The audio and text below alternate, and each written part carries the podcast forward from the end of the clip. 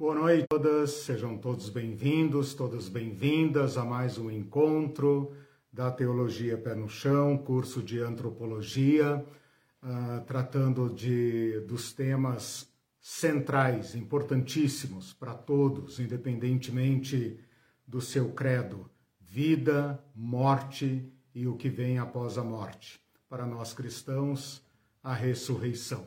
A Irene está aqui comigo. Vocês veem apenas a mão dela, no final eu a apresento. Sejam. Ah, hoje não pode. É... Sejam todos bem-vindos então ao nosso encontro. Enquanto vocês entram aí na sala, eu vou lembrando de uh, que nós temos um canal, Teologia Pé no Chão. O canal tem todas as aulas organizadas em cursos lá, em playlists de modo que ficam disponíveis permanentemente para todos os interessados em qualquer tempo. Se quiserem alguma orientação, alguma dica de uh, quais cursos estão disponíveis, é só falar com a gente, meu e-mail está lá disponível.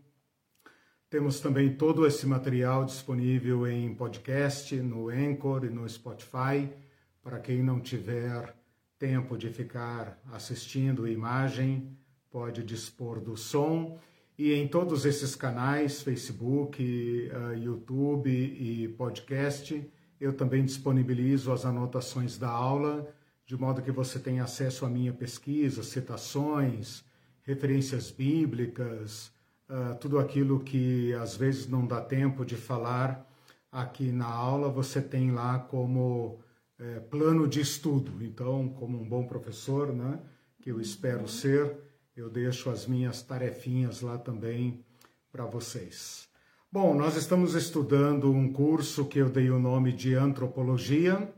Em Antropologia 1, nós estudamos a constituição do ser humano, falando sobre esses termos tão importantes uh, da nossa experiência, que são corpo, alma, espírito, coração, mente, consciência porque julgo que esses termos são importantes para o curso de Antropologia 2, em que nós estamos estudando vida, morte e ressurreição.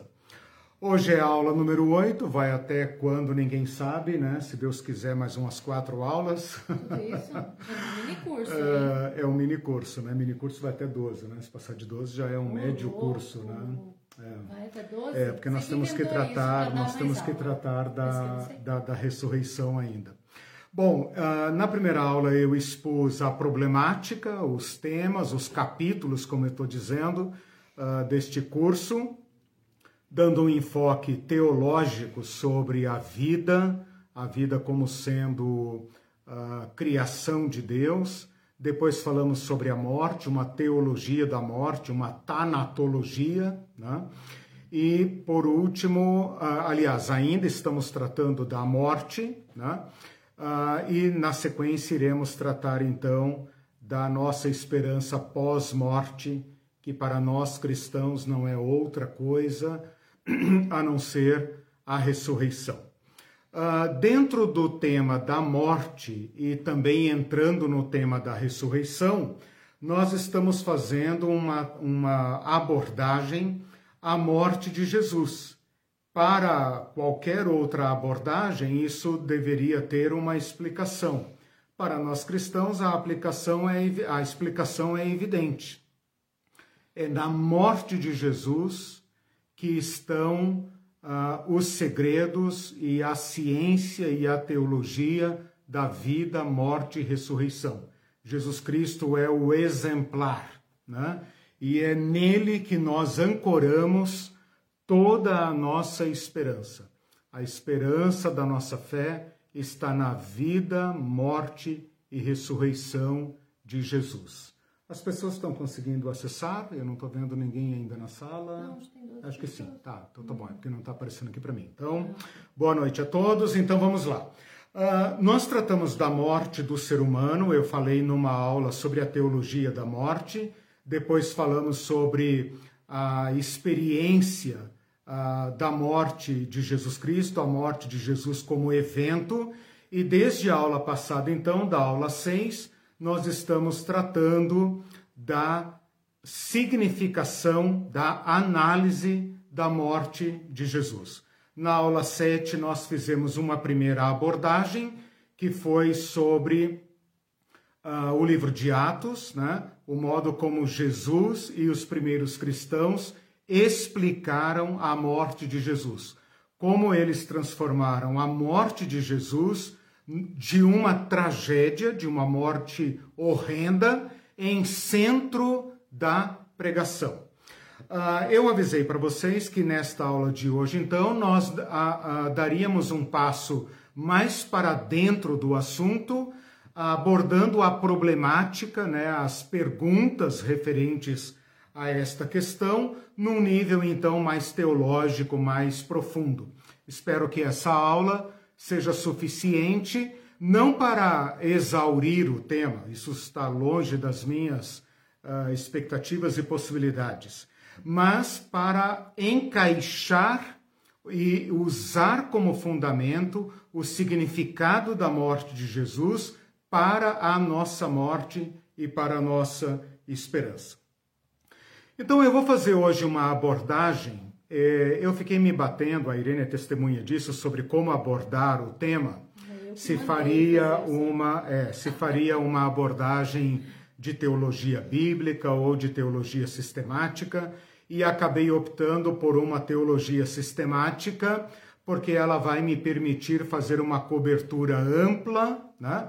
Uh, supondo que uh, cada cristão tem pelo menos um nível de conhecimento da Bíblia a respeito da morte de Jesus. Todo mundo que creu e que é um cristão, que pertence a qualquer ramo da, da, da, da fé cristã, das igrejas cristãs, tem um nível de conhecimento sobre a morte de Jesus. São diferentes níveis, ninguém consegue abarcar esta, este evento inteiro, mas tem um certo conhecimento.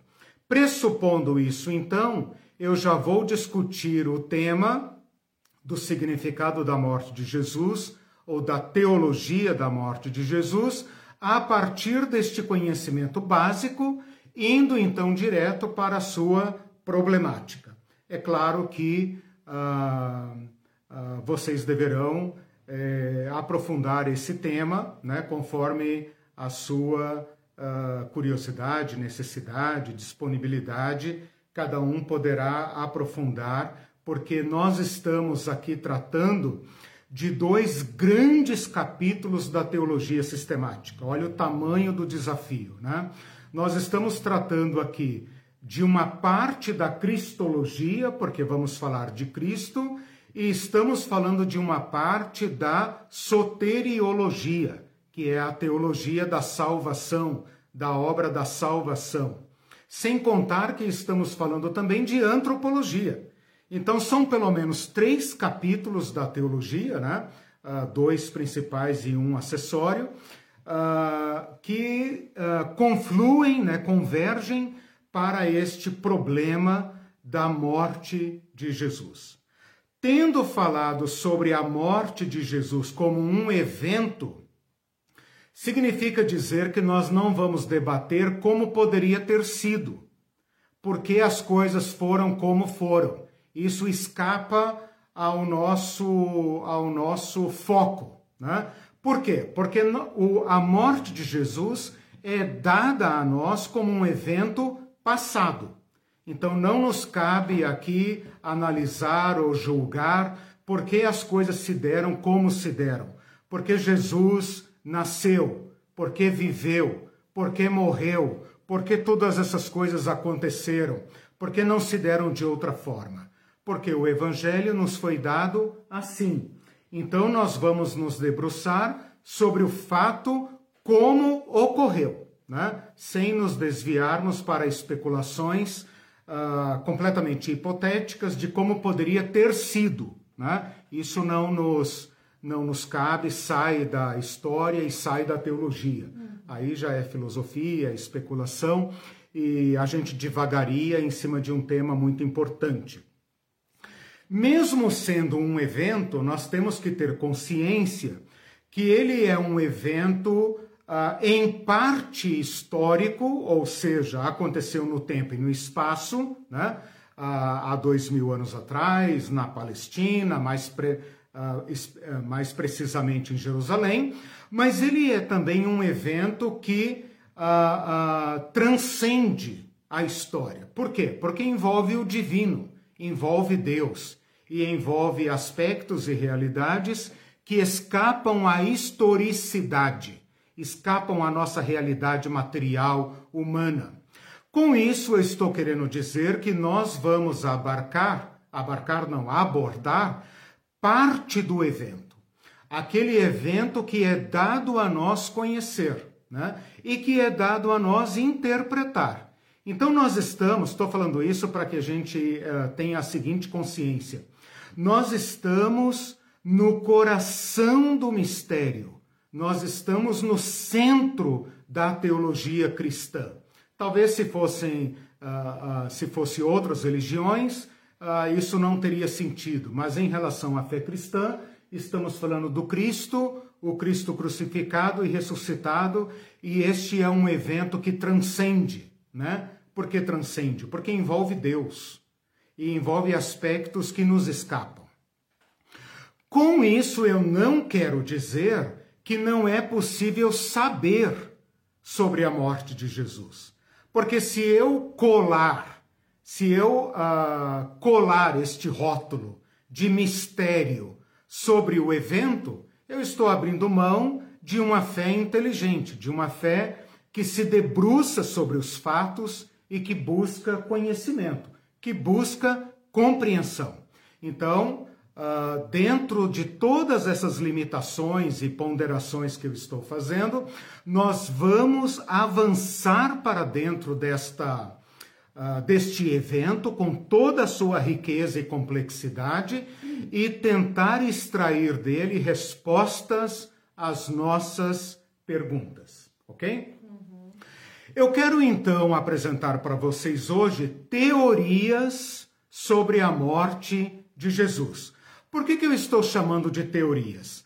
Porque são abordagens históricas, teológicas, dos cristãos de qualquer tempo, desde os primeiros apóstolos, como nós vimos na aula passada, até os mais recentes teólogos e mestres da igreja, que se debruçam sobre este evento central da nossa fé.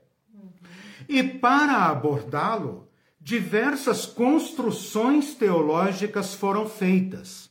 E nessas construções teológicas, algumas metáforas, algumas analogias, algumas linguagens foram usadas.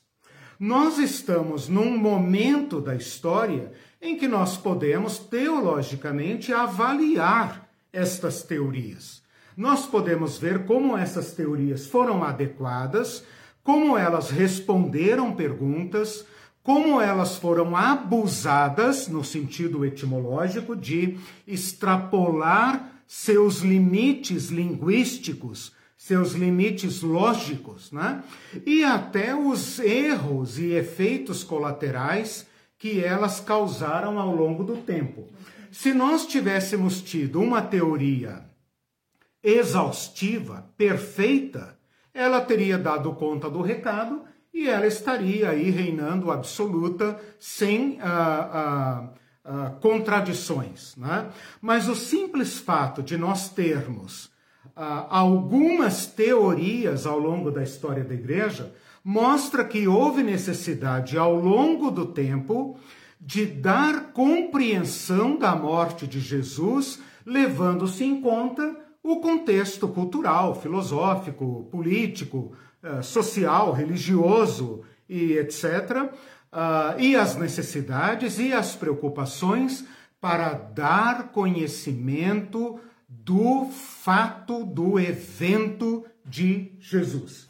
Então eu vou apresentar aqui uh, quatro teorias, né? E vou trabalhar, não vou apresentar todas elas, vou apenas mencionar para que vocês as conheçam, e vou trabalhar uma teoria que é, digamos, a mais recente, portanto, a mais revisada, a mais abrangente, e aquela que eu considero que, ah, englobando as demais ou revisando as anteriores, consegue nos dar uma compreensão mais adequada, mais atualizada, mais uh, pé no chão daquilo que nós precisamos compreender. Tá, Deu para entender?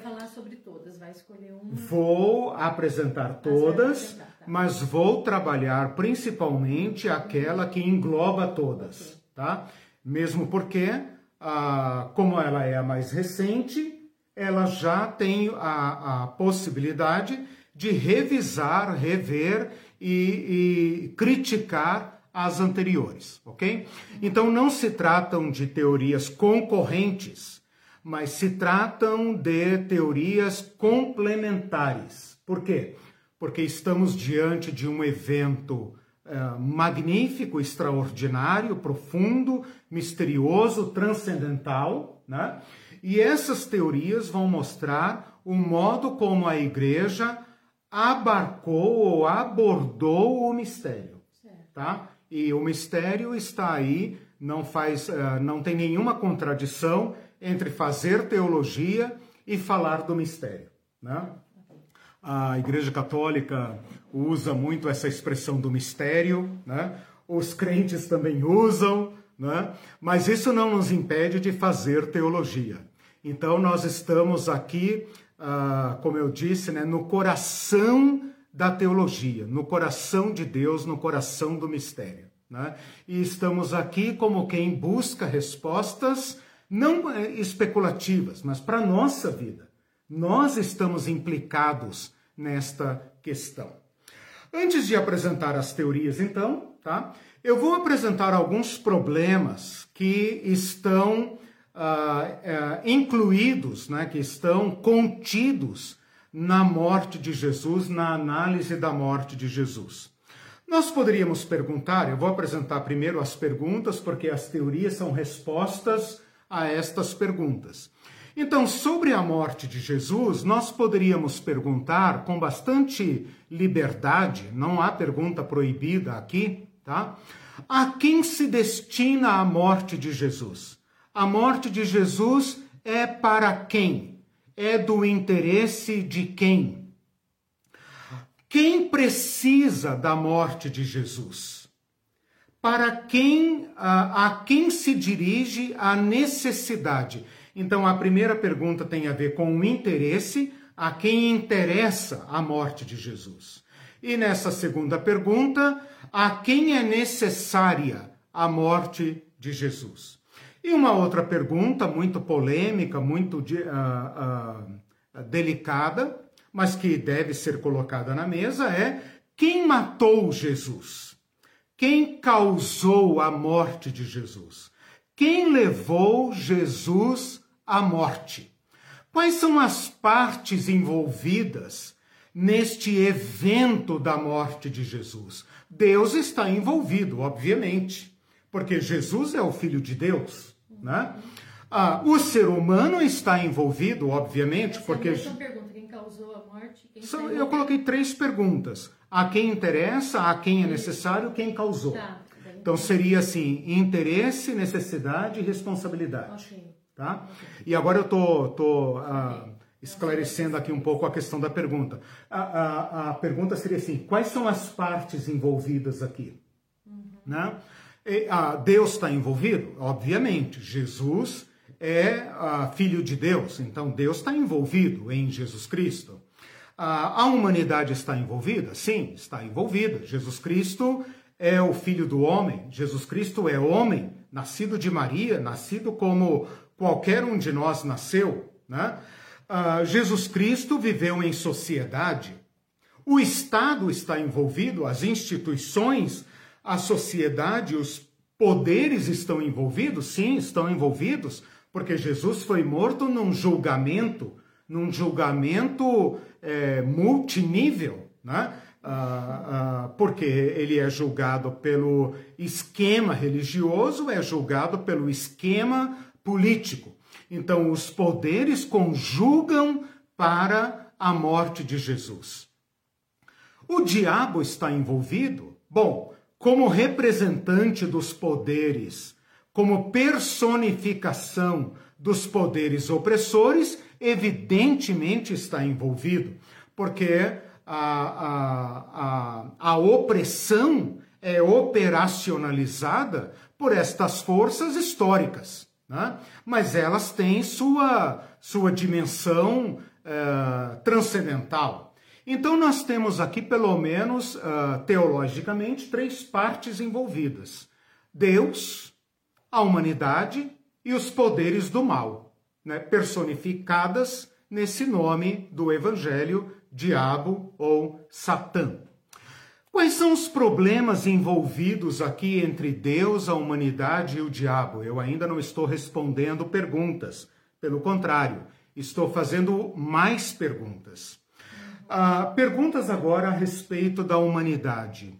A pergunta, e aqui é muito difícil lidar porque nós estamos tratando com dilemas que envolvem uh, Deus, que envolvem uh, partes às quais nós não temos acesso pleno, que nós só podemos hipotetizar, né? Então a nossa a nossa especulação aqui é muito limitada.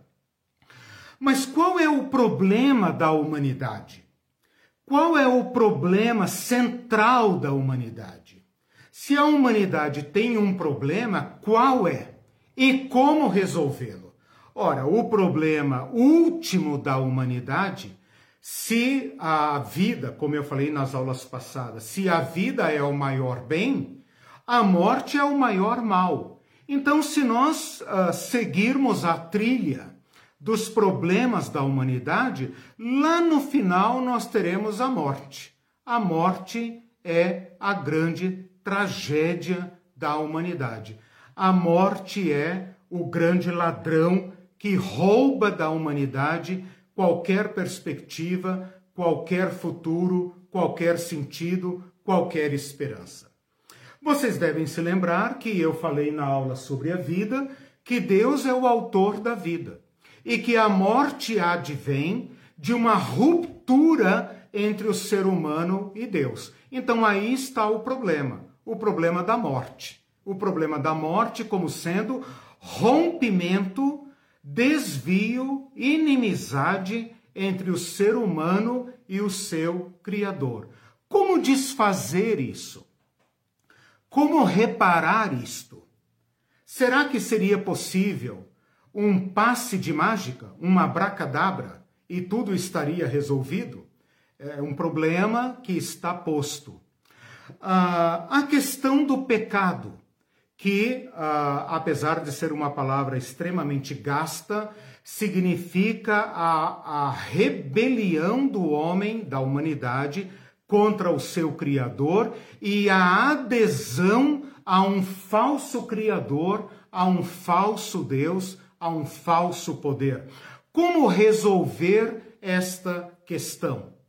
Porque o pecado não significa apenas uma declaração de independência do ser humano em relação a Deus. Significa uma opção do ser humano contra o seu Criador e, é, uh, e a favor, em obediência a um falso Senhor, que agora passa a dominar sobre o ser humano. E o ser humano tem uma história de dominação a história da humanidade pode ser contada sobre, sob a perspectiva da dominação. E essa dominação, afinal, nos leva à violência e à destruição.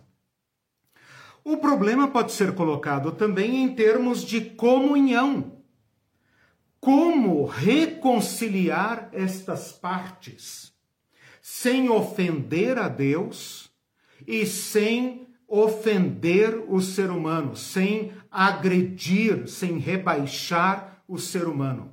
Como esse ser humano moral livre pode ser resgatado da sua escravidão, da sua rebelião e reconciliado por amor ao seu Criador. Em últimas uh, palavras, eu poderia dizer como aquele humano criado por Deus portador da imagem e semelhança de Deus, pode ser restituído ao seu chamado original. Então, estas perguntas são apenas algumas, cada uma delas muito é, funda, muito implicante, né, que estão colocadas nesta questão da morte de Jesus. A quem interessa a morte de Jesus? Por que Jesus nasceu? Por que viveu como viveu? Por que morreu? Quem o matou? Né? E para que serve a morte de Jesus, afinal de contas? Quem exige esta morte? Deus, o diabo, o ser humano? Né? A, a quem ela se dirige, a quem ela beneficia, a quem ela repara alguma coisa e se ela repara, o que ela repara? Bom, feita essas perguntas então, ou apresentadas essas perguntas, eu passo a apresentar sucintamente as teorias. Tudo bem até aí? Aham, anotei tudo que você falou e não sei onde eu cliquei aqui, perdi tudo. Tudo bem, vamos lá. Será que não salvou? Não foi? Pode ter ido e você não está vendo? Não. Se alguém estiver vendo aí as Anotações da Irene, dê um alô ali, porque o inimigo está furioso. tudo. Bom, até agora então eu estou apresentando a problemática e como esta problemática se refere ao tema da nossa aula, que é a morte do ser humano. Né?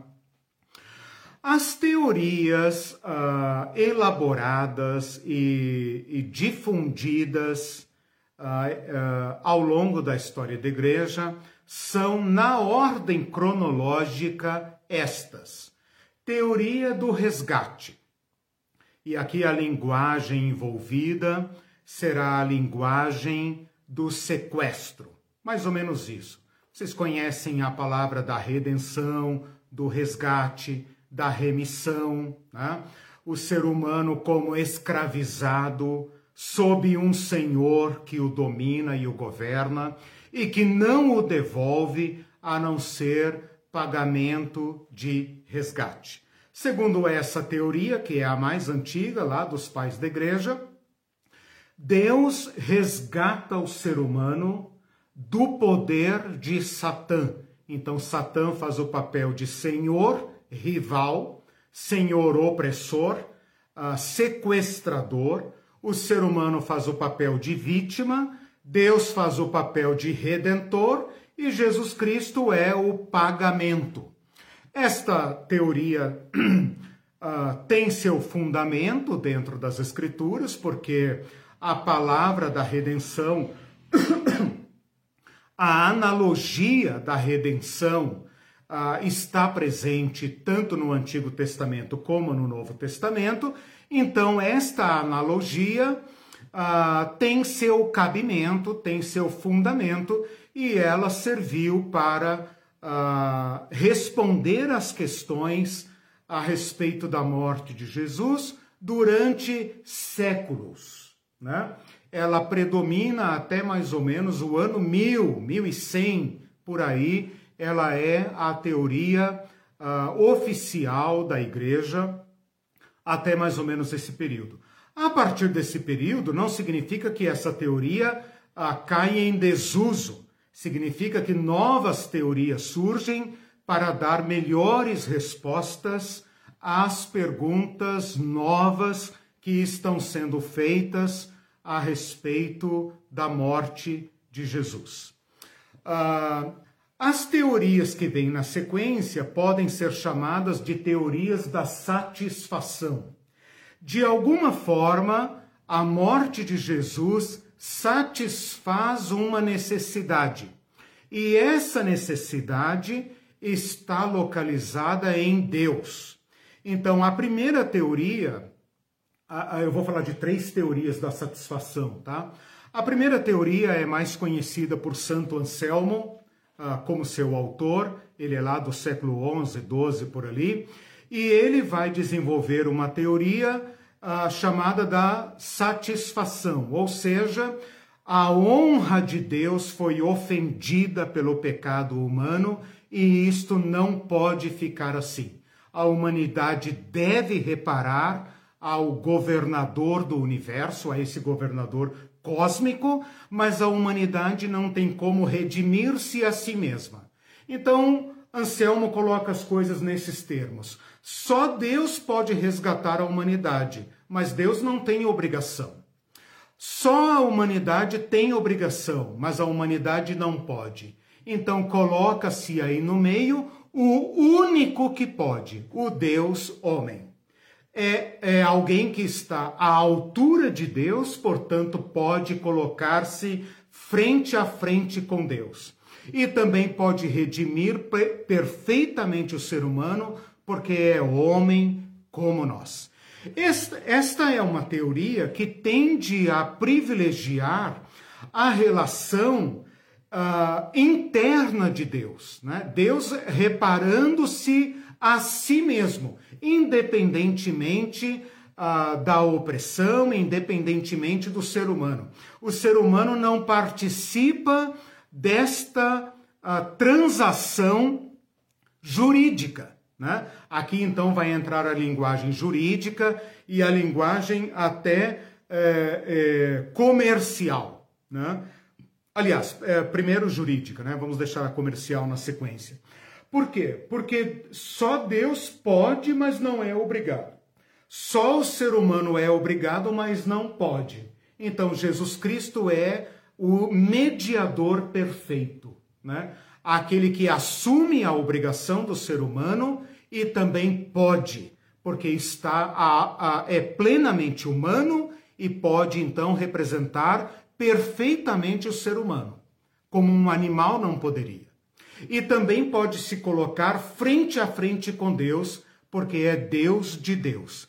Mas é uma teoria que, enquanto satisfaz, né, uma redundância, satisfaz a, a, uma necessidade interna de Deus, deixa de fora, aparentemente, questões importantes. Né? O ser humano entra aqui apenas como uh, beneficiário uh, secundário de uma negociação de Deus com Deus. Então, a morte de Jesus é algo interno a Deus, em que Deus resolve de si para si o problema uh, causado pelo pecado e pela morte e a perda eterna do ser humano.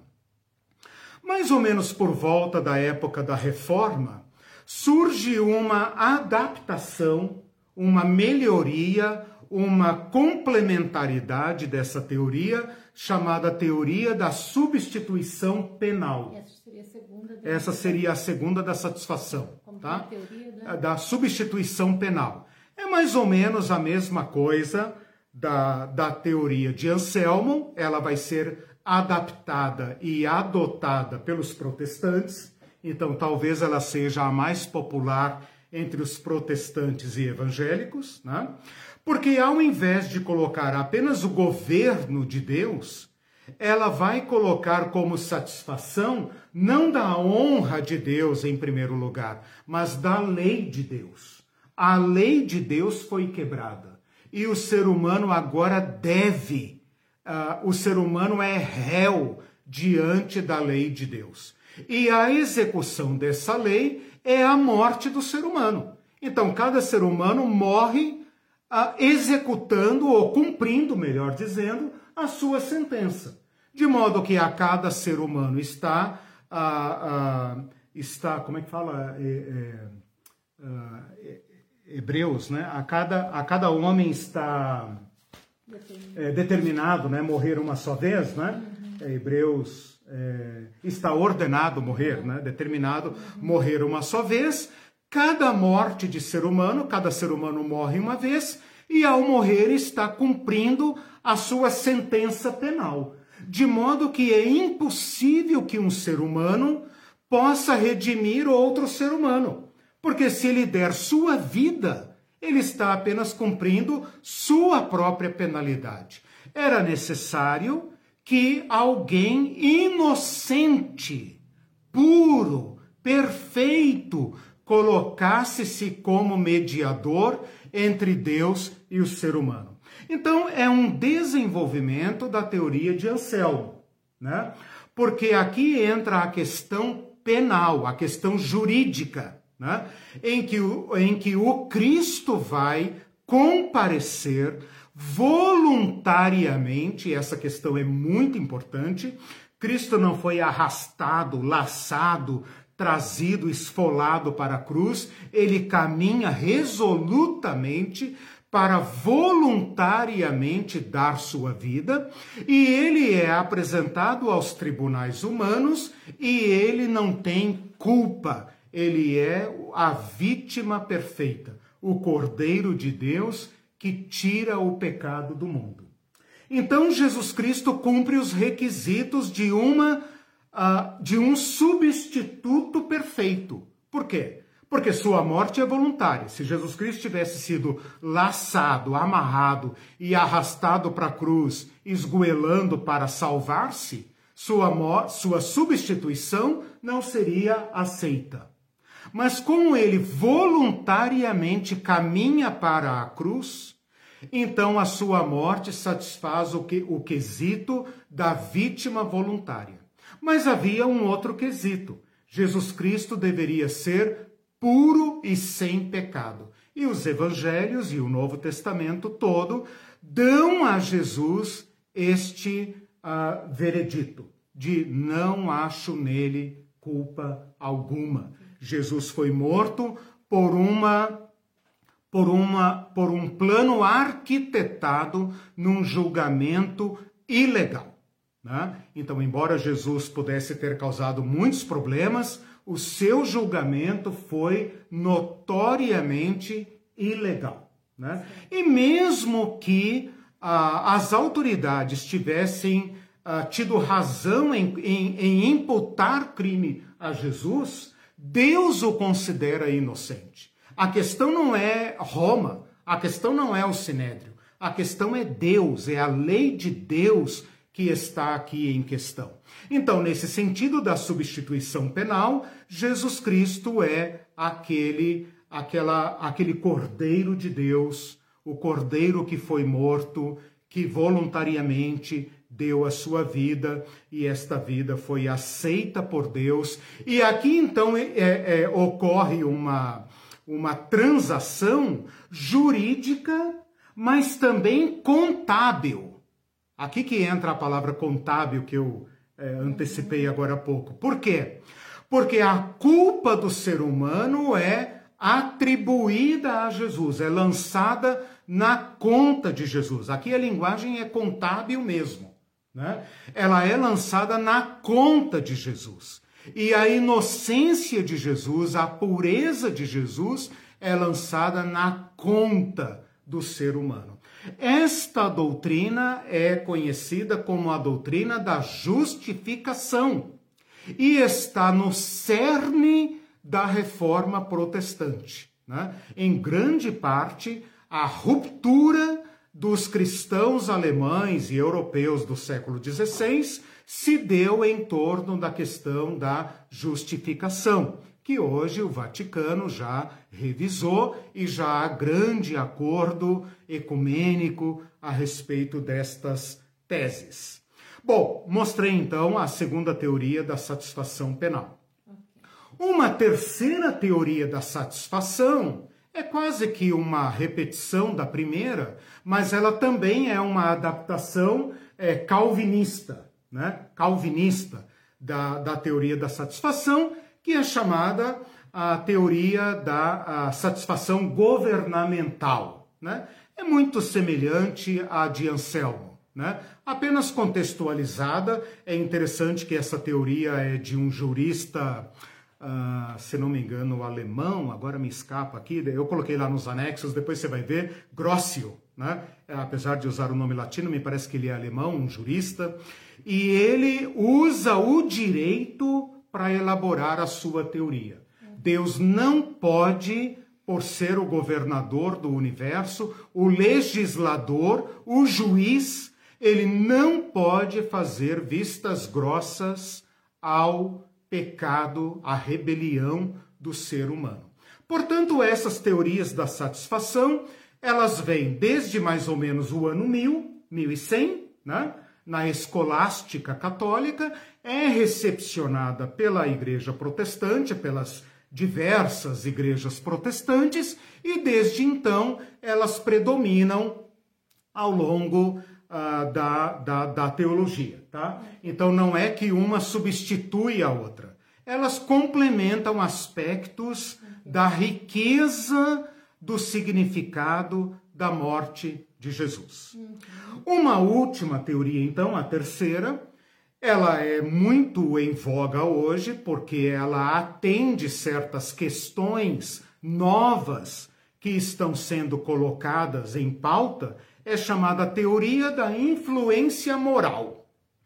Esta teoria é contemporânea de Santo Anselmo, Santo Anselmo de Cantuária ela vem de um outro santo, doutor da igreja, chamado Pedro Abelardo, que é mais ou menos contemporâneo de Santo Anselmo, opositor intelectual teológico de Santo Anselmo de Cantuária, né? E ele então vai criticar estas teorias que precisam da morte de Jesus e vão dizer, ah, ele vai dizer o seguinte: que a morte de Jesus é apenas o exemplo máximo do amor e da obediência. A morte de Jesus não era necessária, não é sacrificial, não é uh, uh, obrigatória perante Deus, perante ninguém.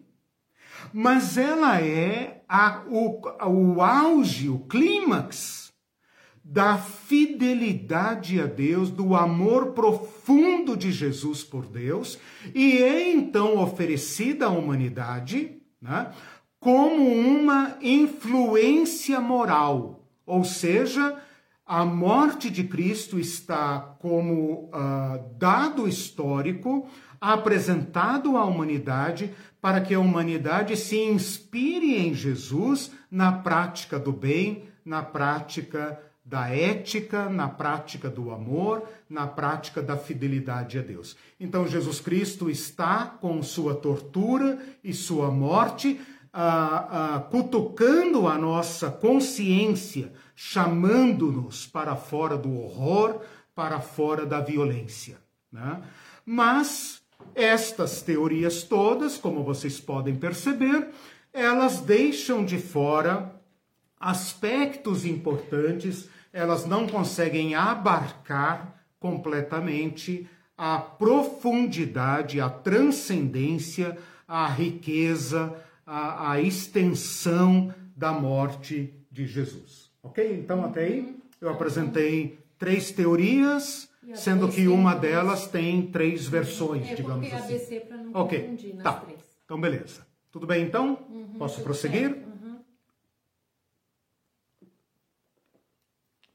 Bom, chegamos então à modernidade, aonde essa teoria da influência moral, então, que tem um certo horror à crueza da morte de Jesus e que tem críticas a Deus Pai por precisar de uma morte, né? surgem diversas uh, uh, teorias né, que ressuscitam essa teoria da influência moral. Alguns de vocês, inclusive, uh, manifestaram esta, esta teoria nas aulas anteriores, dizendo: será que é necessário algo tão horrendo? Que Deus é esse que precisa de um sacrifício cruel? Como que Deus pode entregar seu próprio filho à morte? Como assim?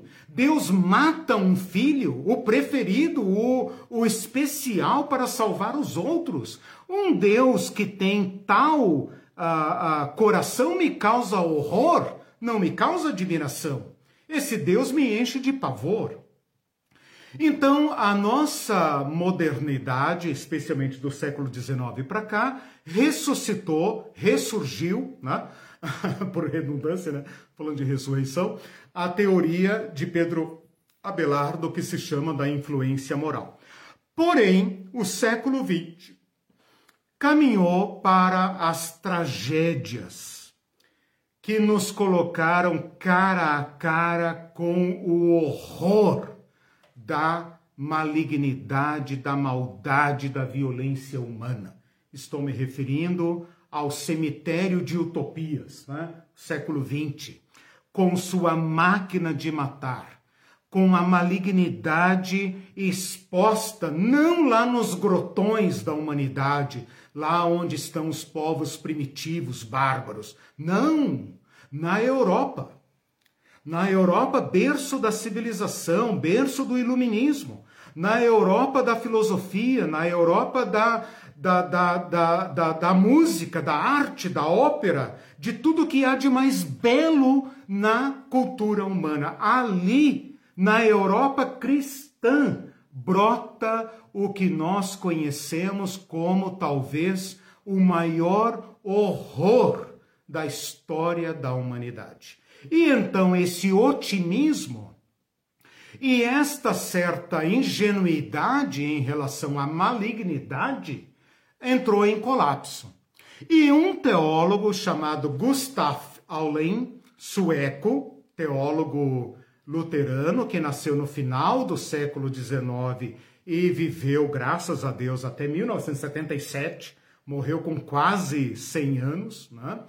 Uh, Gustav Aulin fez uma revisão de toda esta problemática, todas as teorias, fez uma releitura destas teorias e propôs então a teoria que é aquela que eu considero a que consegue abarcar, né, uh, de modo crítico, de modo complementar, de modo revisado, de modo atualizado, a, a, a, o evento né, e o significado da morte de Jesus. Essa teoria, para quem quiser pesquisar, uh, tem livros em inglês, tem alguma coisa em português. Ela recebe o nome latino de Christus Victor. Christus, C-H-R-I, né, como em inglês. Christus, né, final lat latino, né? Christus, tá? C-H-R, tá? Uhum. Como se fala em inglês mas com um final latino, Christus Victor, que significa Cristo vencedor. Esta então é uma teoria que uh, uh, tem predominado, né, ou pelo menos deveria uh, predominar sobre a questão da morte de Jesus. Então, então a partir de agora. A teoria Oi? dele. Você não, Oi? você não criou uma própria. Você vai não, não, não, não criei uma própria, não. Agora, os teólogos que eu tenho estudado. Ele, é? Sim, maravilhoso. os teólogos que eu tenho estudado, eles têm uh, feito uh, atualizações e revisões dessa teoria do Christus Victor. Ou, falando de modo mais simples, do Cristo vencedor. Ok? Uhum. Bom, em rápidas palavras, né? Porque eu quero abrir espaço aqui para as perguntas. Até agora, alguma pergunta, alguma questão? Não? Well, tá. Tudo bem. Não, o povo está aí, né? Para mim não está aparecendo ninguém aqui. Eu estou me sentindo não, tá. na sala tá. sozinho. Não sei por que meu, meu sistema aqui hoje está me boicotando. Pergunta, mas tudo bem, tudo bem. Até agora eu fiz uma revisão e tal, mas eu preciso é avançar. Tá é, né? ok. Então... É, é, importante, né? Por uma questão de honestidade, eu preciso uh, expor a coisa assim com essa clareza, né? Para não parecer que eu estou é, impondo uma teoria, etc. Né? E também para abrir as, as perguntas e para apelar à nossa fé, mas a nossa fé inteligente, esclarecida, né? Então não é uma questão que você fala, meu Deus, você não pode falar isso, você não pode perguntar isso, você tem que crer. Se você não crer, você está em pecado. Não, nós podemos nos debruçar sobre o evento da morte de Jesus, né? Não Sem torná-lo. Proibida, né? Não tem pergunta proibida, embora o evento, como eu falei, extrapole a nossa, uh, o nossa, a nossa competência, o nosso alcance, né? mas eu desafio vocês a conhecerem este coração da nossa fé. Uhum. Bom, em rápidas palavras, então, eu vou colocar aqui a problemática e como Jesus Cristo resolve a problemática. Segundo essa teoria, ele volta lá na criação, então eu volto aqui também nas aulas que eu dei sobre a vida, para falar que Deus cria o ser humano com um chamado tá? Deus não cria o ser humano pronto, perfeito, para passar o resto da vida de braços cruzados. Não. Deus cria um ser e o chama a ser sua imagem e semelhança. O ser humano, criado à imagem e semelhança de Deus, portanto, com liberdade, não maquinado, não robotizado, não programado para obedecer e amar a Deus, mas chamado ao amor de Deus, ah, é seduzido para fora do senhorio de Deus. E isso não se dá, como eu falei no início da aula, apenas como uma, ah, como uma proclamação de liberdade do ser humano. O ser humano é uma criatura dependente, como toda criatura é dependente. Né? Só Deus é autoexistente. Esta ruptura do ser humano com Deus, então, não torna o ser humano como Deus. Torna o ser humano falsamente como Deus. Mas ao invés de lhe dar a liberdade prometida, o submete a uma escravidão. E essa escravidão ah, é imposta por seu próprio pecado, que é a escravidão do medo da morte. Então a morte agora vai roubar a esperança e o chamado do ser humano.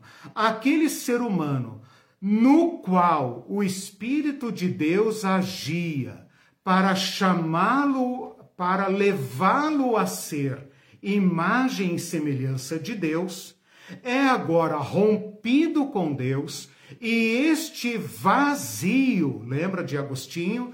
Este vazio deixado pelo Criador é ocupado pelo medo. Medo da sua extinção. Ele não tem como voltar. A morte é irreversível, porque o ser humano não se torna livre se torna agora portador de um destino que ele escolheu. E Deus, na sua justiça, permite que o ser humano viva sob o senhorio daquele que o homem escolheu. Então o ser humano passa de um domínio para outro, porque ele é um, ele é um ser dependente. O pecado, então, é muito mais do que uma liberdade do ser humano. Porque alguém poderia dizer, Deus é um ditador, né? Deus não tolera a liberdade. Mas a questão é que o ser humano se torna agora um escravo, né? Um escravo privado do seu chamado, privado do seu sentido, privado de toda a esperança. E este vazio deixado no seu coração é ocupado pelo medo. E então o ser humano vai criar um mundo à sua imagem e semelhança, dominado pelos poderes que o dominam. E ele vai agindo de forma a potencializar estes poderes. O que são ah, os nossos mundos, se não máquinas de matar. O que são as nossas sociedades se não máquinas de vitimização, de destruição, de privação da vida? Por mais que nós queiramos ser a Europa ariana, a Europa uh, de Hitler, a Europa do predomínio, etc. Ali onde o ser humano quer ser o super-homem de Nietzsche, ali se manifesta a mais hedionda máquina de matar. Portanto, nós não escapamos de forma nenhuma deste domínio da violência. E tudo que nós fazemos gera mais violência. Por quê? Porque nós temos medo. E porque nós temos horror à nossa extinção, nós nos vemos como os rivais uns dos outros. Né? Porque qualquer um agora pode me matar. E para evitar morrer, eu sou obrigado a também me tornar violento. Né? E os deuses imaginados por esta sociedade também são deuses violentos. E este estado de coisas, então, vai erigir o sistema sacrificial, o sistema da, do sacrifício e da vítima. O ser humano é que cria a ideia do sacrifício humano. Da, da, da morte do ser humano para agradar os deuses que ele cria como imagem dele mesmo. O que o Deus do Velho Testamento faz é uma limitação. Deus impede de modo ah, ah, total o sacrifício de vidas humanas e educa o povo do Antigo Testamento a, a, a, a usar animais provisoriamente, né? nos quais eles possam então uh, cumprir este uh, de modo reeducado, de modo ressignificado, a questão da expiação. Porque uh, o ser humano sabe que está sob o domínio do pecado, o domínio da morte. A morte, nesse sentido, não é tanto uma condenação imposta por Deus, mas é consequência necessária, inevitável, incontornável da ruptura do ser humano uh, em relação ao seu Criador, fonte da vida. Privado da vida, não tem como viver, está preso na morte. E uma vez na morte, o homem está, o ser humano está no mundo do horror, porque ele não consegue é, conceber o seu fim. Tá, porque então... ele é chamado à vida. Né? Tá, só uma hum. ajeitar aí a bagagem. Certo. É, então significa que não é uma imposição de Deus a morte, mas que seria impossível não morrer afastado de Deus. Ex é impossível viver não, afastado é, de Deus. Viver. É. Uhum, okay. Claro que quando a gente pega aquelas teorias da satisfação, é claro que a morte, usando a linguagem jurídica, é, é claro que a morte é uma sentença divina. Hum. Mas, por outro lado, é a declaração de um fato. Sim, né? é, é, é para mim faz diferença, porque nós aprendemos então, o tempo todo que uhum. é, é, Deus impôs isso. É, como, como se ele, como se fosse um arbítrio.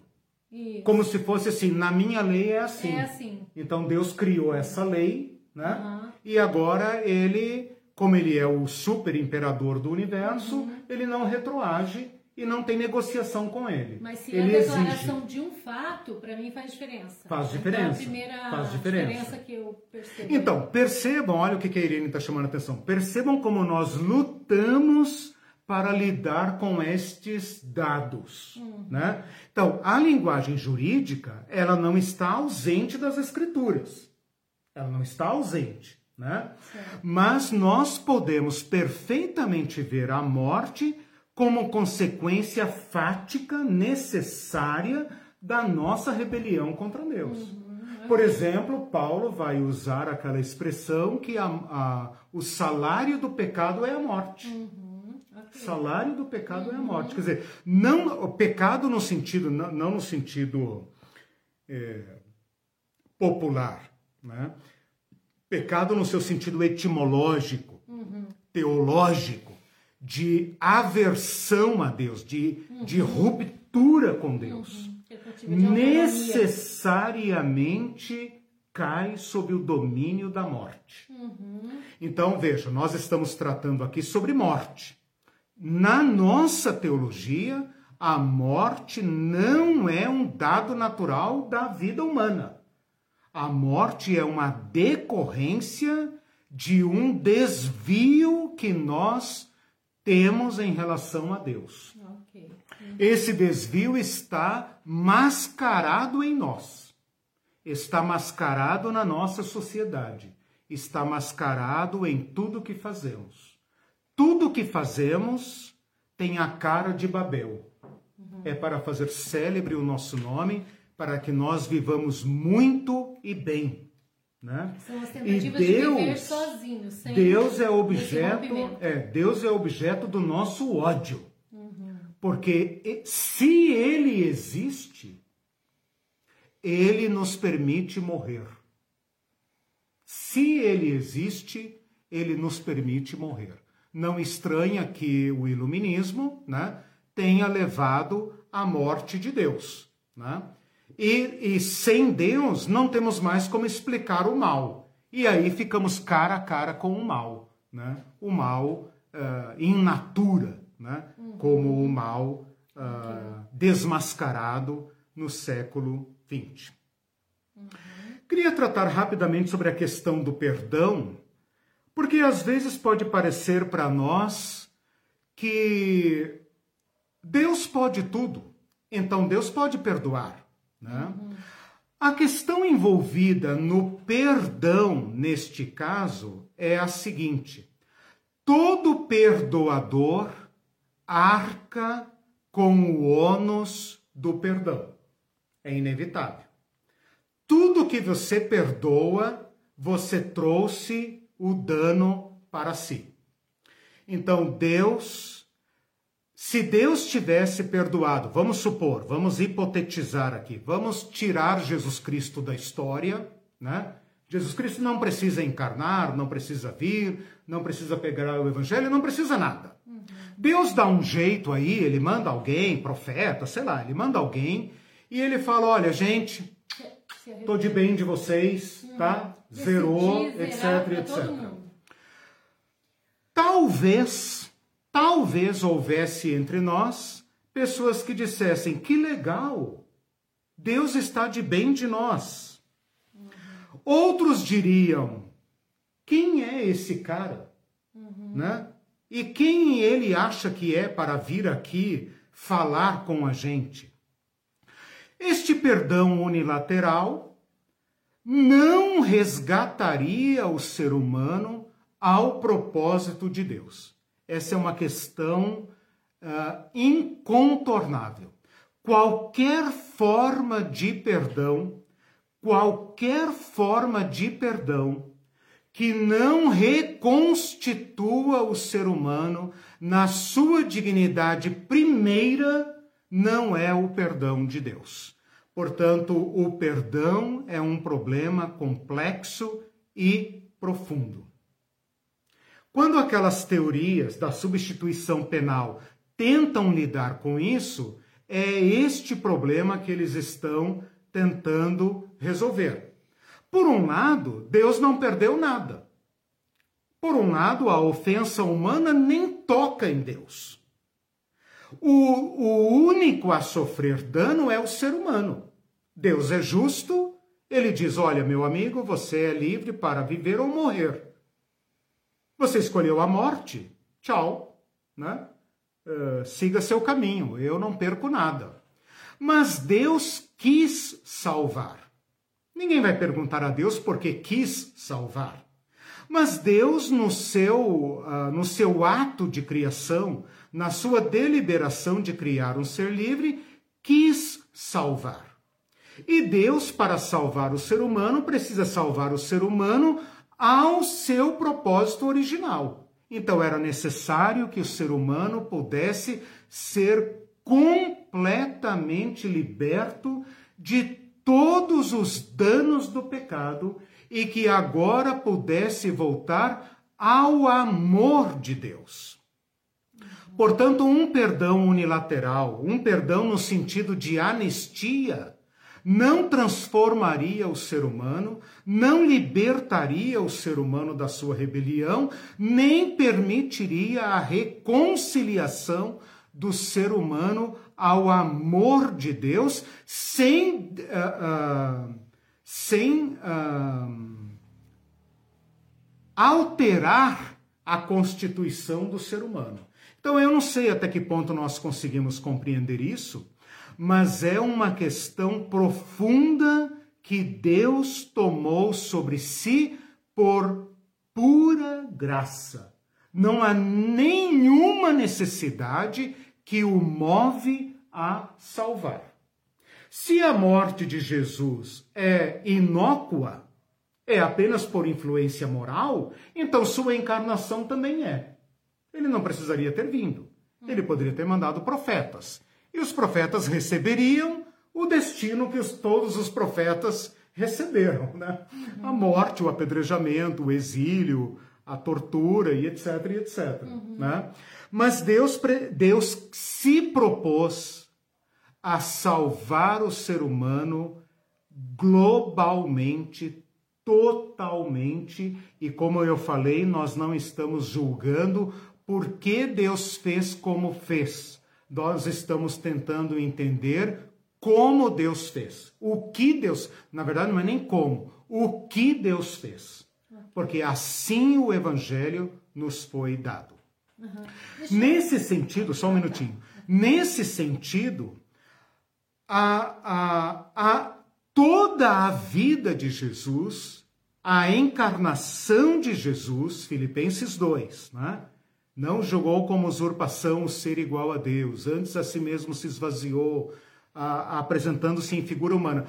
Toda a vida de Jesus, a pregação de Jesus, a morte de Jesus, a ressurreição de Jesus são o Evangelho, e aí, em Jesus, no ato de Jesus, na palavra de Jesus, na vida de Jesus, na pessoa de Jesus, está a resposta global, definitiva e eterna para toda a problemática no que tange a nós e ao propósito de Deus para nós. Quanto disso nós vamos compreender, aí é uma questão para a vida. Né? Queria colocar apenas mais uma questão sobre a necessidade da morte de Jesus e quem matou Jesus, porque isso é importante. Uhum, okay. Antes de dizermos, antes de pensarmos naquelas respostas dadas pelas teorias anteriores, é necessário dizer o seguinte: Deus enviou seu Filho em forma humana, o Verbo se fez carne. E este homem Jesus assume a humanidade, assume a humanidade de modo total e perfeito e recapitula, recapitula a história da humanidade. Assim como Adão fracassou como humanidade, assim como Israel fracassou como humanidade, Jesus Cristo agora é o novo Adão e o novo Israel. E naquilo que a humanidade fracassou, Jesus se apresenta como o homem segundo Deus, o homem fiel obediente a Deus, que traz o bem, que vive para o bem, vive para o amor, e mesmo tentado, acossado, assediado, perseguido, ameaçado, jamais lança mão da violência e jamais retrocede na sua fidelidade a Deus. Ao fazer isso, Jesus desmascara a nossa malignidade, tanto aquela que está estampada nos poderes malignos da sociedade, na nossa bestialidade humana, como aquela malignidade que está mascarada de justiça e democracia, no cidadão de bem, Jesus Cristo desmascara a nossa inimizade contra Deus. Jesus Cristo de desmascara o medo que nos move, o medo que nos acovarda, o medo que nos faz cúmplices dos poderes que nos matam.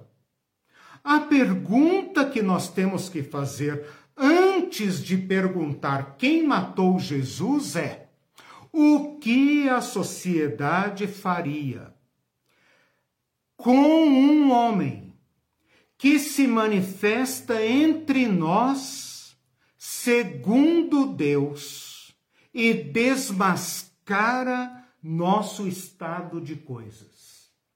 A resposta que a história da humanidade é morte. Matem-no. Matem-no. Né? De modo que não cabe perguntar a quem se dirige a morte de Jesus, nem a quem interessa. Eu me lembro, me contaram, né? Desculpe se eu tiver propagando ou transmitindo algo que uh, eu não presenciei, mas quando. Como é que chama aquele ator que fez o Paixão de Cristo? Gibson. Mel Gibson. Quando Mel Gibson fez aquele filme Paixão de Cristo, há mais de 10 anos atrás, por aí, é, fez o maior sucesso e tal, né? Uh, ele foi criticado pela crueza do, do espetáculo hollywoodiano, evidentemente, porque nós estamos acostumados com aquela crucificação, é, como é que fala, rígida, né? É, com quase com assistência médica, assim, para Jesus ficar bem limpinho, e ele carregou na dramaticidade, provavelmente sendo muito uh, feliz na, na, na na retratação histórica, né? mas ele foi acusado de suscitar antissemitismo. E perguntaram para ele: quem matou Jesus, os judeus ou os romanos? Ele falou: eu. Me desculpe se essa, né, se, se essa, eu acredito que seja verdade, não tem motivo para alguém fazer uma, uma fake dessa, né? Mas se ele não disse, deveria ter dito. deveria ter dito. Essa é a melhor resposta.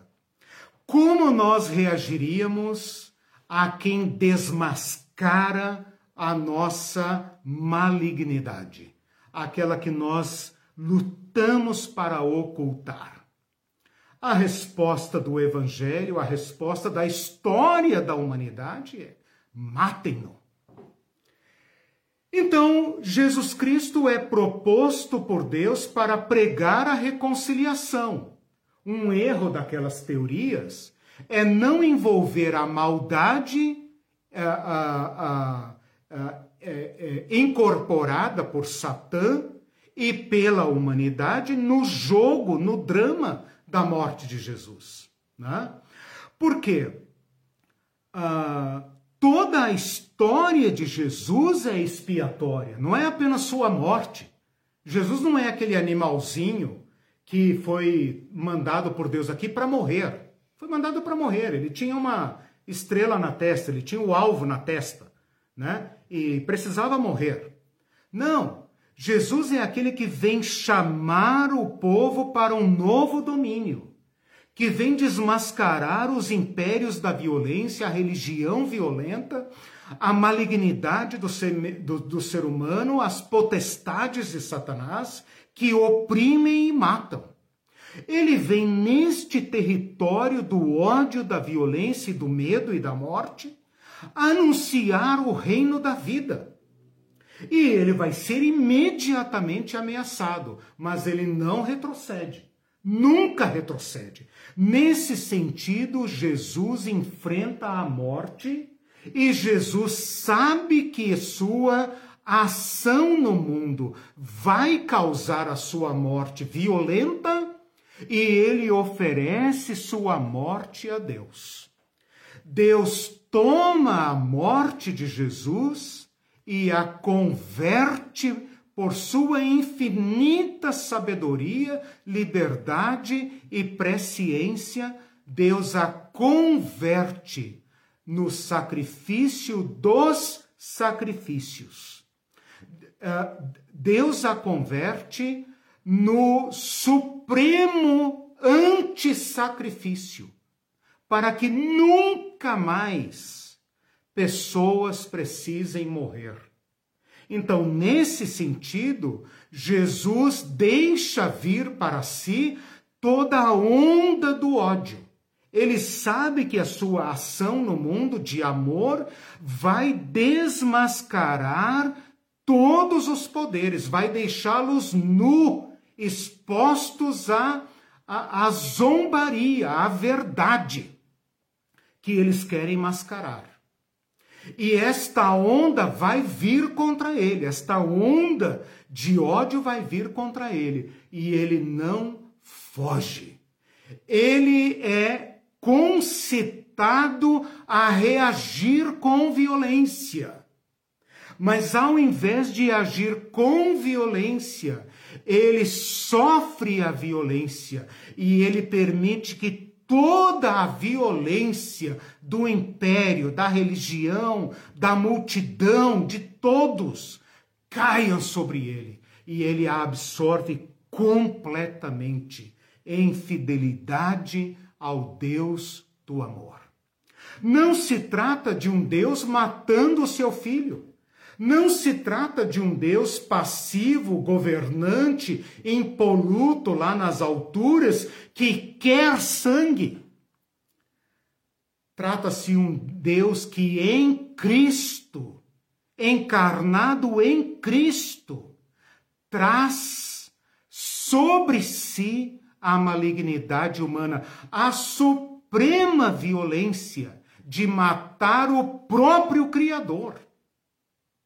Deus permite que o ser humano descarregue nele o seu ódio, sua violência e consume o seu pecado máximo. E o transforma. Aí está o ato da graça de Deus. E o transforma. Isso não foi previsto por Pilatos, por Herodes, pelos profetas. Isso não foi previsto. Esse é o mistério revelado. Isso é aquilo que estava oculto. Este foi revelado como salvação. O Cristo ressuscitado vem anunciar a paz. O Cristo ressuscitado não vem matar, não vem trucidar, não vem descarregar raios e trovoadas, vem anunciar a paz. Este é o Evangelho. Tudo o que nós somos convergiu contra Deus e Deus o absorveu em si. E em si resolve, soluciona, perdoa e devolve vida, vida que nasce da morte, né? Devolve vida ao ser humano. Uma última pergunta que tem que ser feita é como isso é lançado a nós, porque Deus o considera nosso representante e nós somos por obra do Espírito. Percebam que eu estou falando aqui da Trindade, uma outra dimensão que não é contemplada nas teorias anteriores. O Espírito Santo não aparece naquelas teorias. E Deus parece um rei distante. E Jesus, um pobre coitado que está apanhando do seu próprio pai, por coisas que ele não fez. Nesta teoria do Christus Victor, a trindade está completamente envolvida, porque Jesus Cristo uniu-se à nossa carne, ele eleva toda a nossa humanidade a Deus. Ele, ele entranha nossa, nossa humanidade a Deus. E neste Cristo encarnado, nós somos unidos a Deus, de modo que o Espírito de Deus, que não agiu mais no ser humano, pode agora, por meio de Cristo, a, a, nos, nos tomar de novo e nos unir a Cristo. É isto que Paulo vai falar, mas isso é matéria para outras aulas, que nós fomos unidos a Cristo na morte, na crucificação e na ressurreição. Amém. Nossa, lindo. Ai, é uma aula para assistir várias vezes. É, eu eu tô falando tudo isso com com o meu coração assim estremecido, né? Porque eu me sinto em território santo, assim, sabe? Eu lutei muito para dar essa aula, talvez a aula mais difícil que eu já dei, porque eu quis né? achar esses nexos. Né? É claro que eu estou falando tudo muito sinteticamente. Né? Eu estou quase que pro, propondo aqui teses para serem desenvolvidas. Né? Quem sabe futuros cursos. Né?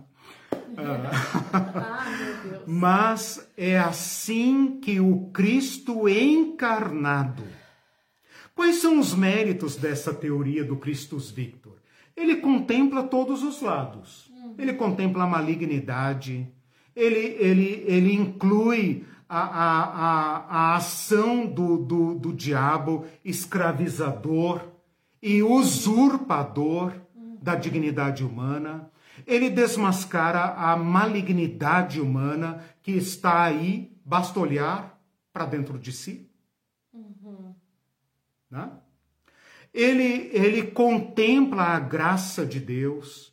Ele tem um grande mérito de não tratar apenas da morte de Cristo como se fosse um ato isolado, mas ele pega o Cristo inteiro, na sua humanidade e divindade, na sua humanidade divina e na sua divindade humana. Toda a sua pregação implica em salvação. Os cristãos isolam a morte de Jesus. Eles acham que a morte de Jesus é apenas um passe livre, uma dívida quitada. Agora eu posso fazer dívidas de novo, né? E posso viver como eu quero e Deus agora é meu servo. Não. Nesta teoria você é, é, é, é unido a Cristo em tudo.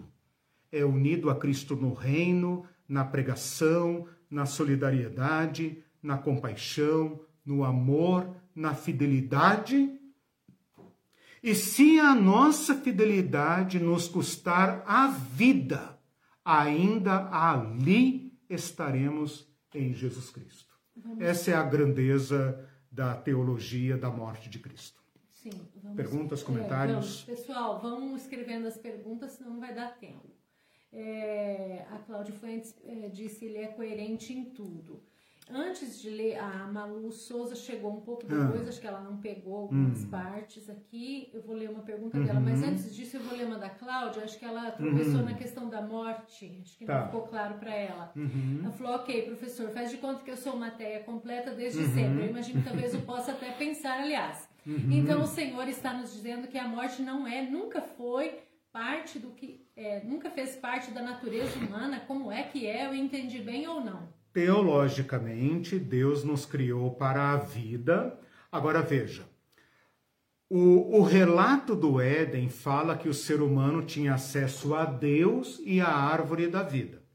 Desta forma, nós podemos vislumbrar que Deus tinha um caminho, um chamado, um propósito para o ser humano e que a morte, neste sentido, como eu falei de Sócrates e Jesus, lembra? A morte é uma tragédia. Ela é o colapso do ser humano criado por Deus. É claro que esta é uma, uma resposta da teologia cristã. Né? Mas, Cláudia e demais irmãos e irmãs, a morte é o problema posto. Uhum. Né? Eu falei isso nas primeiras aulas sobre morte. A morte é o problema posto. Uhum. É o problema que está no caminho de todos nós. Uhum. Cada um se reconcilia ou entende ou absorve sua morte como lhe convier. Uhum. Né? Agora, a teologia cristã coloca a morte como sendo este, uh, este inimigo inimigo da realização humana. Sim. Porque toda especulação pós-morte é isso, uma especulação. Uhum. Até aqui, até Jesus Cristo, não podemos falar uma vírgula após a morte. Sim. A morte é o nada. Uhum. O nada. Né? Então, nesse sentido, Cláudia, a morte é um problema. Ela é um problema que me interpela né? e a qual eu tenho que responder. Se eu consigo uh, viver como um ateu, por exemplo, né? Um ateu que uh, fecha as portas para a transcendência. Ok, ele vai viver o melhor que pode, vai viver de modo solidário, humano, gentil, etc, etc. Dará a sua vida, viverá, etc. Ok, ok, né? Uhum.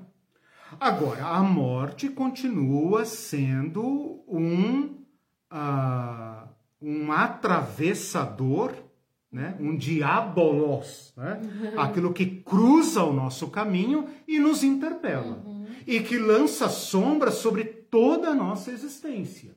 E nós temos que, ao contrário do que faz a nossa sociedade, né? que esconde a morte como se ela não existisse, né?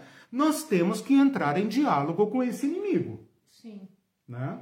O, que, o, o que a fé cristã está nos dizendo é o seguinte: a, a morte precisa de uma resposta. Uhum. E a resposta é dada em Jesus Cristo. Em Cristo. Eu lembrei daquele Jesus Cristo é que vida da vida. Tem a vida? Exatamente. Né? Exatamente. Isso, isso é vencer a morte vencer a morte, independentemente do que isso significa, porque nas próximas aulas eu vou avançar para esse pós-morte, okay. né? Mas a resposta da teologia cristã é esta: uhum. nós não precisamos é, aceitar a nossa extinção. Certo. Nós podemos aspirar realização porque essa realização encontra resposta em Deus. Uhum. Não sabemos como é. É esperança, não sabemos como é. Sabemos que Cristo entrou na morte por nós. Tem um teólogo que eu li que ele fala assim: Cristo sofreu o abandono por nós, para que nós jamais soframos o abandono até na morte. Então, nós não precisaremos clamar: Meu Deus, meu Deus, por que me abandonaste? Nós poderemos dizer: Pai, nas tuas mãos eu me confio. Uhum. Né? O Senhor criou a vida, chamou a vida, uhum. o Senhor dará a vida o que a tua graça uhum. é, reservou. Lembrando né? do curso do céu, que daí isso, também a gente tratou isso, disso. Né? Exatamente. Né? Ah, ah, agora eu vou ler a, uhum. a, dúvida da Malu, uhum. que ela não chegou em tempo, talvez é, talvez vai precisar dar uma revisadinha para uhum. ela. Ela diz assim: dizer ser ele mesmo um novo caminho foi uma oposição a outro caminho ensinado pelos opressores religiosos do seu tempo. Sim. Que outro caminho seria esse? Clareia aí a minha ignorância. Todos os outros caminhos, legal. Todos os outros caminhos. Quando se fala que Jesus veio enviado por Deus na plenitude do tempo, hum. é interessante pensar hum. que nós estamos diante da religião judaica na sua culminância, né, no seu máximo desenvolvimento, e nós estamos no super império da antiguidade. Ali é o auge da humanidade. Né? Se a humanidade tinha que descobrir alguma coisa, teria que ter descoberto até dois mil anos atrás. Né? Então, nós podemos dizer que a humanidade construiu seus caminhos e não há escapatória para a violência. Uhum. Tudo que nós criamos mata e destrói. Uhum. Mesmo que tenha essa, esse verniz democrático, civilizatório, Cristo o desmascara.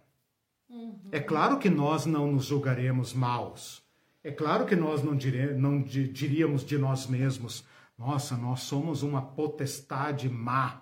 Uhum. Nossa, Mas em face, em face do reino de Deus, dos pequenos, do amor, da solidariedade, da paz, nós só podemos manifestar a cara da violência. Uhum. Mesmo que seja a violência religiosa. Né? Porque aqueles sacrifícios do Antigo Testamento eram para ensinar sobre a reconciliação e acabaram se tornando um negócio. O Cristo foi morto por eles. Verdade. O sacerdote fala lá em João 11, né? Convém que um homem morra em vez de perecer toda a nação. Por que, que ele não ofereceu um sacrifício pela nação? Ele não acreditava mais na expiação. Uhum. Então, todos os nossos sistemas sociais são cooptados, né, como diz o Elton, meu amigo doutor em René Girard, né, são cooptados por esse sistema vitimário. Todas as nossas sociedades produzem vítimas aos borbotões. E Cristo é o único que pode nos libertar destes poderes da morte. Nós, eu e vocês, cada um de nós, não somos capazes de nos uh, uh, libertar destes poderes. Só Cristo pode fazê-lo. Este é o Evangelho. Eu estou bem impactada com essa aula, porque a gente conversou muito sobre isso, eu sei que você estudou muito, uhum. você conseguiu chegar num, num, ponto de responder as uhum. minhas perguntas, né? uhum. né? Porque as pessoas, é verdade, porque as pessoas, é, é, a gente ouve as coisas mais horrendas, né? É, tipo, Jesus tinha que morrer mesmo. Sim, sim. E aí a gente fica assim, é, de certa forma eles têm razão, mas, uhum. mas aí para mim o fato de você falar que em qualquer tempo. Em qualquer tempo ele seria morto porque ele, ele desmascarou o sistema, desmascarou a nossa violência, uhum. desmascarou uhum. a nossa desumanidade, uhum. o nosso desvio de uhum. ser imagem e semelhança de uhum. Deus, uhum. entendeu? Então isso para mim explica muita coisa. Aí fica se torna secundária essas perguntas, essas questões é. de profecia. É, elas são recolocadas, isso. né? São recolocadas, recolocadas. exatamente, é. né? É, é por isso que eu fiz aquela crítica inicial das teorias anteriores, porque cada teoria dessas gera é, consequências indesejáveis. Exatamente. É. Quem ela não assistiu, gera, gente, assista ela, do é, começo, é, porque tem as teorias, daí a gente pode é, raciocinar e, em cima e eu vou colocar, disso. eu vou colocar lá as anotações. Uhum. Ela gera uh, resíduo. Uhum. Entendeu? Inclusive essa teoria do Cristo vencedor do, do Gustave Aulin. Né? Uhum. Os teólogos que eu tenho lido, eles fazem revisões dessa teoria. Uhum. Né? Mas eu achei que essa teoria, por ser pós Segunda Guerra Mundial, é, ou contemporânea da Segunda Guerra Mundial, ela está, digamos, mais viva na nossa realidade. Sim, né? sim. Ela contempla diversos é, aspectos. Né? E nós nos vemos nessa situação. É. E a né? gente está muito presa nessas teorias antigas, mesmo que a gente não saiba que está, mas o que é ensinado nos púlpitos são só essas, essas teorias. Não, não com o nome é. de teorias, Sim. mas abre-se a Bíblia Exato. e fala-se da fosse... morte de Jesus nesse é. esquema é. aí. Como se fosse a única abordagem. A única abordagem. Uhum. E essa é muito abrangente uhum. e satisfaz todas uhum. as, as perguntas. Porque os liberais hoje, eles estão é, muito na influência, naquela do, da influência do, moral. influência moral, que eu descarto é, absolutamente. Então, mas é porque as outras teorias ressaltaram muito esse Deus sanguinário Isso. que pune o seu filho, entendeu? Uhum. Só que ela peca na contemplação da doutrina da Trindade. Veja, a Trindade, não vou entrar nesse nesse assunto aqui. Mas a Trindade só é revelada em Jesus Cristo. Paulo fala o mistério é oculto, o mistério oculto dos séculos passados agora é revelado. Um Deus não trinitário não poderia uh, encarnar e muito menos salvar Sim. como Deus salva em Jesus Cristo. E não são minhas palavras. Paulo diz em 2 Coríntios capítulo 5, versículos 18, 19, ele fala: Deus estava em Cristo reconciliando consigo o mundo. Uhum. Então, não é um pai ausente, sanguinário, que tem prazer em, em torturar o seu filho. É Deus sofrendo a violência do ser humano sem revidar.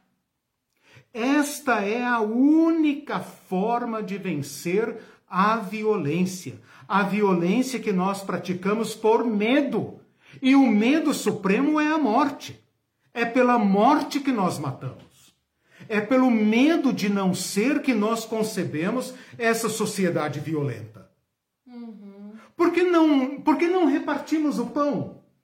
Uhum. Porque temos medo que falte para nós. Uhum. Então nós sacrificamos os pobres lá embaixo para que nós tenhamos e fartura. aqueles que distribuem. E xingamos os que distribuem, porque eles desmascaram nosso sistema. Nosso egoísmo, uhum.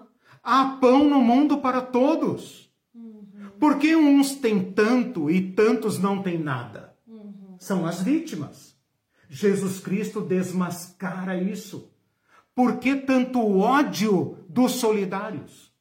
Por que Paulo fala que se nós aderirmos a Jesus Cristo, nós também sofreremos perseguição? Uhum. Porque não trata apenas de crer que Jesus morreu por mim. Trata-se de aderir ao Cristo todo. Se não discernir o Cristo todo, torna-se réu do sangue de Cristo, está junto com os assassinos de Cristo. É isso que Hebreus fala. Ah, vocês estão pisoteando o sangue de Cristo. Por quê? Porque uma vez tendo experimentado a mensagem do Evangelho, continuam reproduzindo o sacrifício. Uhum. Ah, então isso tem que ser recolocado. A Miriam diz assim, Miriam Zila, dura essa palavra, nova conversão se faz necessário. E é dura principalmente porque revela, desmascara a nossa violência. Continuamente. Aí vocês veem como a teologia sistemática faz água, né? Nós precisamos aderir ao Cristo. Nós precisamos nos identificar com Cristo. As, as epístolas de Paulo são todas nesse sentido nós estamos crucificados com Cristo. Cristo está crucificado em nós. Nós fomos batizados em Cristo. Olha aí, todos vocês cristãos de qualquer igreja que são batizados. O que é o batismo? Seja lá por aspersão, imersão, difusão, sei lá o que, não, criança ou adulto, não importa. O que que o batismo significa senão esta união, este casamento com Cristo, que nós somos identificados com a humanidade de Cristo. Não apenas na cruz, mas na fidelidade dele, no reino dele, na pregação dele. Uhum, incrível. Amor, a. Denise diz, sem comentários, mestre, é muito forte essa aula, é forte mesmo. É, vejam as anotações e eu vou ver eu, eu se, se será necessário a gente revisar ou se nós caminhamos já para a ressurreição, porque aqui tem um outro aspecto. Hum. Aquelas teorias que eu critiquei no início não falam da ressurreição. Hum. Mas a ressurreição é a nossa vitória sobre a morte. Porque se Cristo tivesse apenas morrido por nós, ele teria fracassado. E os seus algozes estariam corretos. Porque este homem é blasfemo, este homem é pecador, não convém que ele viva. Morte ao Cristo, crucifica-o. Ele deve morrer porque ele se fez filho de Deus. O, o Cristo dele. morto na cruz seria a nossa derrota e a derrota dele mas a ressurreição de Cristo significa o julgamento de Deus contra a humanidade. Esse que vocês consideraram indigno de viver pelos seus sistemas, suas cortes. Deus o fez Salvador e Cristo. Deus o exaltou. Então, em Cristo, Deus vira a nossa sociedade de cabeça para cima. É, né? então, tem muito mais aqui do que as nossas vãs palavras conseguem é, elucidar. Eu vou fazer uma, uma última pergunta tá. do José Carlos, mas não sei se vai dar tempo tá. de responder. Aí depois, se não der, você certo. responde. O que dizer da teologia calvinista da depravação total? Ela faz sentido, embora José Carlos, José Carlos, né? Todas essas teorias elas vão se desgastando e elas vão gerando resíduo. O que, que eu quero chamar de resíduo? Conclusões indesejáveis, elas vão sendo usadas, elas vão sendo cooptadas pelo sistema de dominação e passam a ser opressoras e não libertadoras. Né? A depravação total, teologicamente, né, originalmente concebida, ela simplesmente quer dizer que tudo em nós foi tocado pela corrupção. Não se trata de uma depravação é, profunda, porque nenhum de nós é tão pecaminoso quanto pode ser. E isso nos ilude. Mas é uma depravação extensiva, no sentido de que tudo em nós foi tocado pela corrupção. É, é, isso que significa depravação total.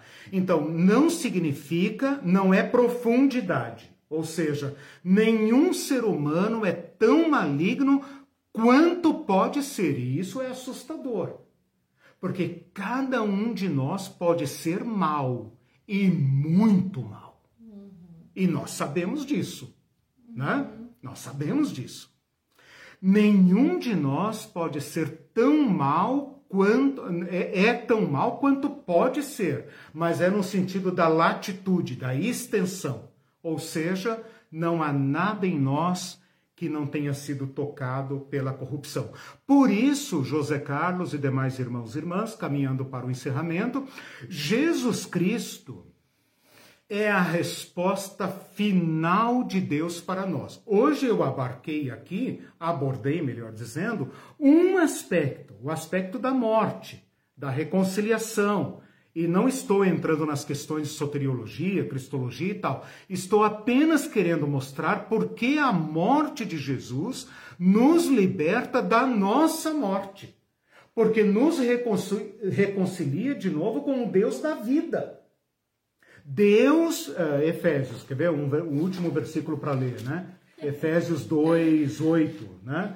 Uh, Efésios 2, 8. Uh, essa aula não pode acabar. É, não pode acabar. Uh, Efésios 2, 4. Mas Deus, sendo rico em misericórdia, por causa do grande amor com que nos amou, estando nós mortos em nossos delitos, nos deu vida juntamente com Cristo.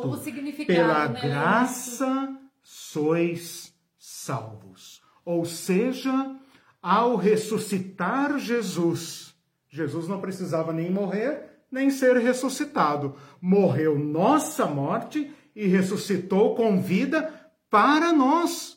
Porque Jesus é eterno Filho de Deus. Ele morreu nossa morte e ressuscita com a nossa vida.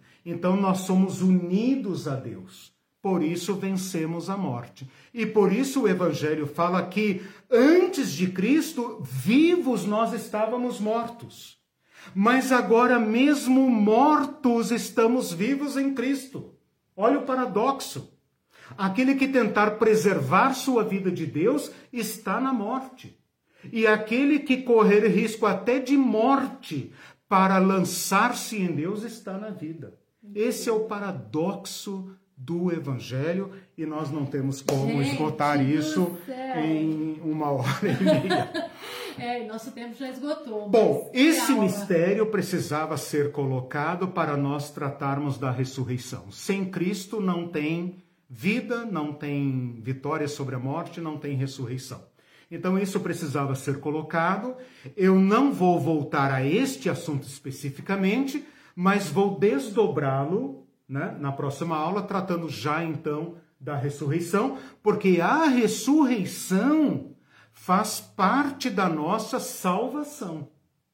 Uhum. Né? Se Cristo tivesse apenas morrido por nós como um mártir, como um herói, ótimo, nós teríamos uma influência moral. É, exatamente. Influência moral. Mas não, Mas assim. não é isso que aconteceu. Uhum. Ele ressuscitou por nós, morreu por nós e ressuscitou por nós. E isso opera em nós pelo Espírito, pelo Espírito Santo que nos foi dado uma novitude um Gente, novo acesso. Todo mundo tinha que saber disso, né? Que coisa. Gente, eu poderia desligar a câmera aqui, porque se a Irene creu na minha pregação, eu não preciso mais nada. Gente, compartilhe o mais que vocês é. puderem, é. porque realmente é um, Obrigado, gente. conteúdo maravilhoso. Deixo né? vocês aí com esta graça do nosso Senhor Jesus Cristo até domingo na nossa aula do tchau, Evangelho. Pessoal. Tchau, tchau. Tchau, tchau. Beijo.